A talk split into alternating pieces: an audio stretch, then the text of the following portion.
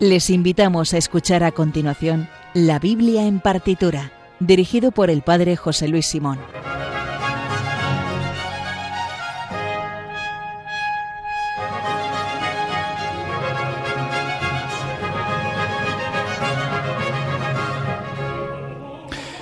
Buenas noches, pues seguimos con la programación habitual de Radio María y después del programa del Padre Luis Fernando de Prada, El hombre de hoy y Dios, Seguimos con nuestro programa de la Biblia en partitura, un programa dedicado a escuchar la Biblia, pero no solamente leída, sino puesta en música por los intérpretes, compositores más importantes de la música clásica. Hoy continuamos con la segunda parte del programa que empezamos hace dos semanas. Empezamos, recordáis, a escuchar una obra de Brahms, el Requiem alemán, sin duda su obra religiosa más importante y dentro del catálogo de las obras de Brahms, una de las obras más eh, eh. Eh, como el programa anterior, escuchamos solamente los tres primeros números, dado que es una obra extensa, dura su ejecución algo más de 70 minutos, vamos a escuchar hoy los cuatro últimos números y finales. Y de esta manera habremos escuchado esta obra tan interesante de forma íntegra. les recuerdo que se pueden poner en contacto, como siempre, con nosotros en el mail del programa, la Biblia en partitura arroba y en el Twitter, la Biblia Biblia en partitura, eh, perdón, arroba bibliartitura, es el, perfil de Twitter, perdón, y para mm, escribirnos, pedir, hacer un comentario, eh, hacernos una petición, o también en el Twitter eh, poder volver a escuchar esta obra que va de forma íntegra que vamos a escuchar ahora. Pues nada, vamos ya a ello. Les habla el Padre José Luis Simón y comenzamos en Radio María, la Biblia en partitura.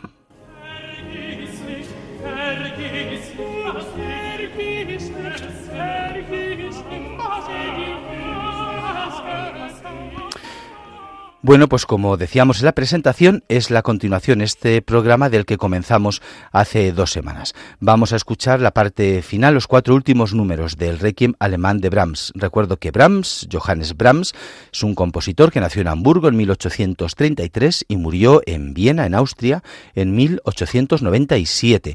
Eh, está, bueno, forma parte de los músicos del periodo musical, eh, el del romanticismo. Eh, bueno, en vida, por, por una parte, sí que fue famoso, por otra parte algunas de sus obras no fueron comprendidas y al final de su vida, más que a eh, componer eh, nuevas obras, se dedicó a dirigir las eh, obras que él había compuesto con anterioridad. Es verdad que en su catálogo lo que más destaca son las obras instrumentales, sobre todo para cámara y para piano, con, a veces acompañado por una sola voz. No tiene muchas obras religiosas, tiene algunos motetes, una Ave María, una canción fúnebre, siete canciones a María, una de las cuales está inspirada en el relato del encuentro de María Magdalena con Cristo en el sepulcro, tiene una misa y alguna otra, algunas otras canciones religiosas. Pero la más relevante, sin duda alguna, es su requiem alemán, que es el que nos ocupa en este programa y en el anterior. Eh, vamos hoy a empezar a escuchar el movimiento central, que es el movimiento número 4 es el movimiento más cortito de los siete que forman parte el, el Requiem alemán. Dura solamente cinco minutos. El texto está tomado de tres versículos del Salmo 84-83. Eh, los versículos 2, 3 y 5, cuyo texto este salmo eh, dice, Qué deseables son tus moradas, Señor del universo. Mi alma se consume y anhela los atrios del Señor. Mi corazón y mi carne retozan por el Dios vivo.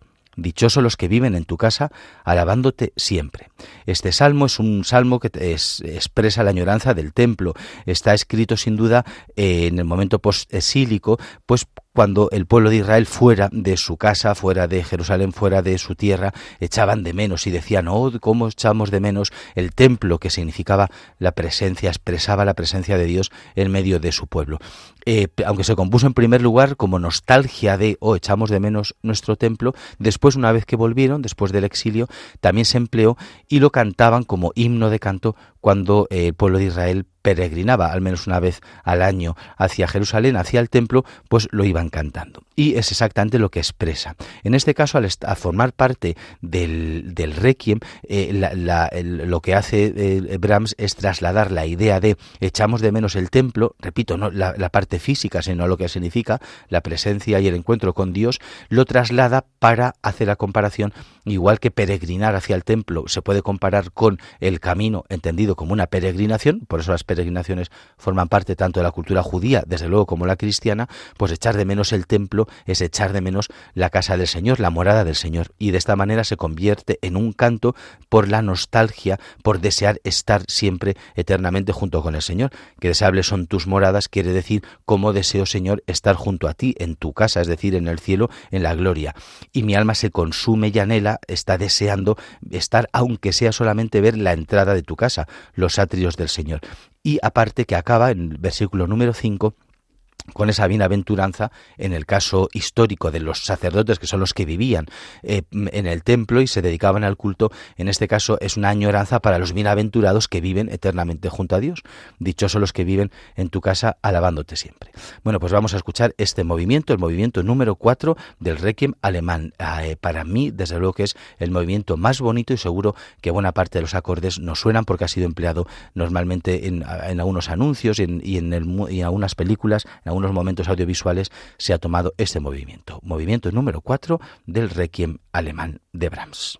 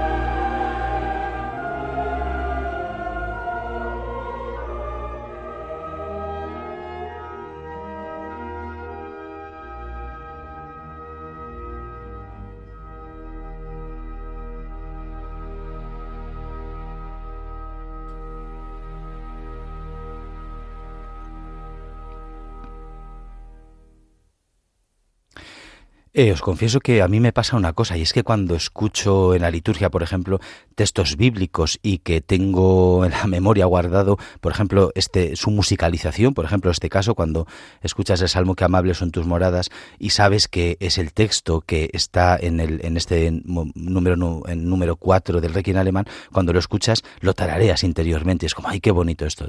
No quiere decir que como lo cantemos ahora esté feo, solamente que estas versiones tan fantásticas y tan maravillosas son como que, bueno, las guardas ahí asocias la, preciosidad de la música con el texto y es un modo muy interesante de guardar estos pequeños tesoros en el corazón. Bueno, este era el cuarto movimiento, que amables son, qué deseables son tus moradas, Señor del universo. Y vamos con el número 5. Em, por primera vez va a intervenir la soprano. Recuerdo que el Requiem de Brahms eh, es, lo estrenó Brahms en 1868, tres años después de que muriera su madre, Johanna.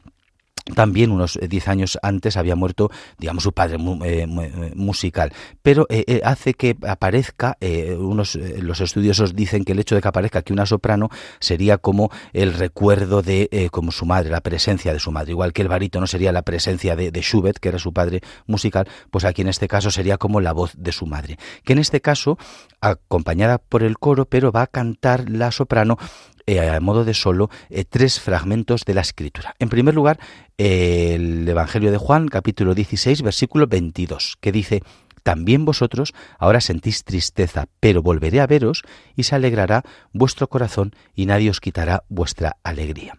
A continuación canta el versículo 13 del capítulo 66 del profeta Isaías. Como a un niño a quien su madre consuela, así os consolaré yo. De aquí que, bueno, tiene como, es más expresivo efectivamente que sea la tesitura de la soprano quien cante este versículo. Y en tercer lugar, une también el versículo 27 del capítulo 51, 51 del eclesiástico, que dice, Ved con vuestros ojos lo poco que he trabajado y qué descanso tan grande he encontrado. Eh, bueno, como todos los textos elegidos para este requiem alemán, son eh, textos que hablan de la bueno de, la vida de la beatitud de la vida feliz y bienaventurada una vez que se sale se acaba este mundo y que empieza otra vida nueva. El, hilo conductor es eh, sí se acaba este mundo pero hay otra vida nueva otra vida distinta y es la vida feliz y bienaventurada. Y allí además quien está es en este caso es el padre es la madre. Em, la, idea de la misericordia del padre es que tantas veces decimos asociada con el evangelio de Lucas aquí aparece con ese fragmento de Isaías como un niño a quien su madre consuela, así os consolaré yo. Bueno, pues vamos a escuchar ya este quinto movimiento del Requiem alemán, la soprano con el coro.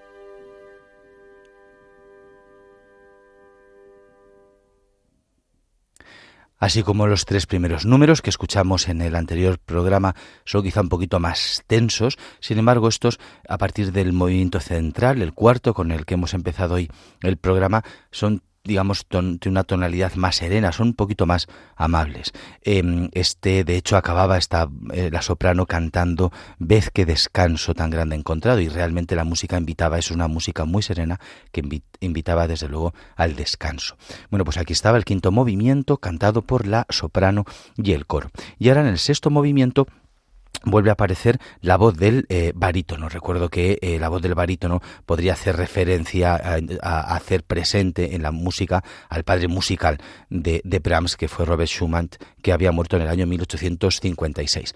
Eh, la voz del barítono no es nueva porque ya había aparecido en el, en el movimiento tercero, el uno y el dos solamente el coro, pero en el tercero ya había aparecido. Y en este caso lo hace para cantar junto con el coro, en este sexto movimiento, tres citas la Biblia. En primer lugar va a cantar el versículo 14 del eh, capítulo 13 de la carta a los Hebreos, que dice que aquí no tenemos ciudad permanente, sino que andamos en busca de la futura. Es, como decía antes, el hilo conductor de los textos del Requiem. Bueno, esta vida se acaba, pero hay que poner la vista en la, en la ciudad futura.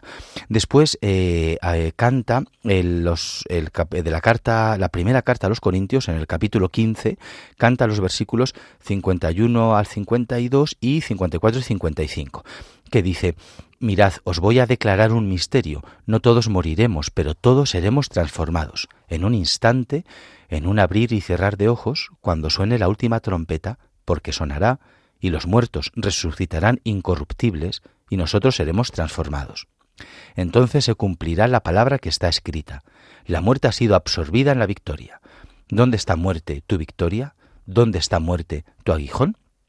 Versículos, por cierto, exactamente estos mismos que aparecen en la tercera parte del Mesías de Gendel, esta misma selección de 1 Corintios 15 del 51-52 y 54-55. Y eh, por último, en este número, en este número 6 del Requiem, eh, eh, acaba cantando el versículo 11 del capítulo cuarto del Apocalipsis. Eres digno, Señor Dios nuestro, de recibir la gloria, el honor y el poder, porque tú has creado el universo, porque por tu voluntad lo que no existía fue creado. Eh, yo creo que de una forma enormemente errónea se llama a este requiem del requiem ateo el requiem laico y nada más lejos de la realidad. Es verdad que no es un requiem litúrgico porque es verdad que como estamos viendo no aparecen los textos de la liturgia ni de la católica, evidentemente que no, pero tampoco los textos propios de, la, liturgia de, funeral, de misa de funeral de la liturgia luterana. Son textos bíblicos, pero Hombre, desde luego que por de pronto si son bíblicos, ya tanto como ateo es como un poco pasarse, ¿no? Y desde luego en este caso es una confesión de fe a, Dios bastante clara. Digno Señor Dios nuestro de recibir la gloria es el Cristo triunfante que vendrá al final del Apocalipsis. Con lo cual, en fin, cuando volváis a leer esto, el requiem ateo, decid, pero vamos a ver cómo va a ser esto ateo si está todo eh, lleno de textos bíblicos. Bueno, pues vamos a escuchar este sexto movimiento, un movimiento muy largo. Son unos 13 minutos de el requiem alemán de Brahms el barítono y el coro.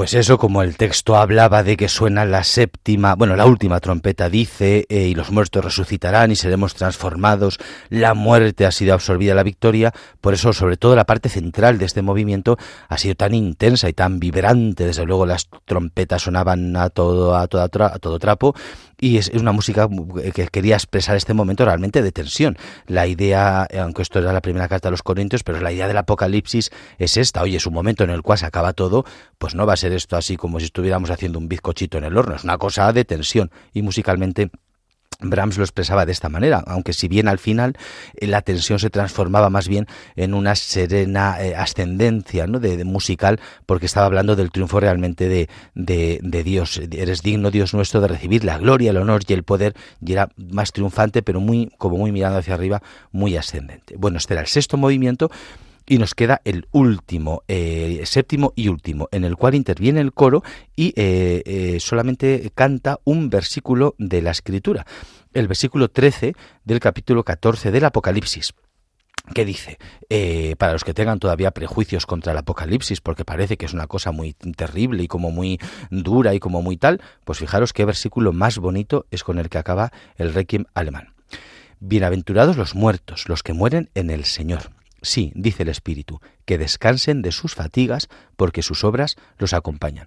Eh, dos cosas muy bonitas. Eh, bueno, tres. Uno, eh, la felicidad de los muertos, asociar muerte con la bienaventuranza, con la felicidad, que es muy bonito, un modo muy bonito de vivirlo con esperanza. En segundo lugar, la expresión de morir en el Señor, la muerte desde el bautismo significa esto, igual que Cristo murió, también moriremos y morimos con Él y también se muere ahí en Él, morir en el Señor, descansar en el Señor. Y lo tercero, con un saludo cariñoso a nuestros hermanos reformados porque eh, si bien este requiem eh, bueno se estrenó de hecho la catedral de Bremen la catedral luterana y está escrito la órbita del pensamiento eh, luterano sin embargo la última frase de este requiem hace referencia a las obras que como todos sabemos nuestros hermanos reformados ahí tenemos nuestro caballo de batalla dado que ellos insisten muy muy insistentemente en que solo nos salvamos por la fe y las obras en fin. Bueno pues aquí Brahms no sabe ahora mismo no recuerdo el libretista si fue el el que hizo la selección de los textos, pero la última frase recuerda que eh, bienaventurados los muertos que descansen de sus fatigas porque sus obras los acompañan. Es decir, que es verdad que nos presentaremos ahí con nuestras, con nuestras obras, sobre todo de caridad. Bueno, pues esto, este versículo del Apocalipsis es lo que canta el coro en el último, séptimo y último movimiento del Requiem alemán de Brahms, que vamos a escuchar. Es un poquito más breve que el sexto, 11 minutos.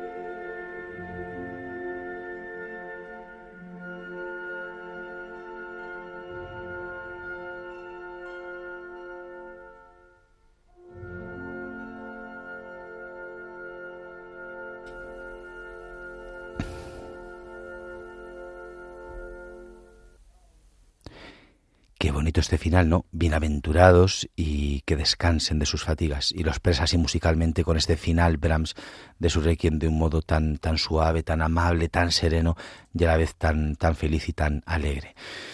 Bueno, pues hasta aquí la, el Requiem alemán de Brahms que hemos escuchado tanto los tres primeros números hace dos semanas como hoy en la versión que dirigió hace ya más de 40 años Herbert von Karajan. Y sorprendentemente nos ha dado tiempo, no tenemos por qué correr, pero tampoco sin mucha pausa porque hemos llegado al final del programa.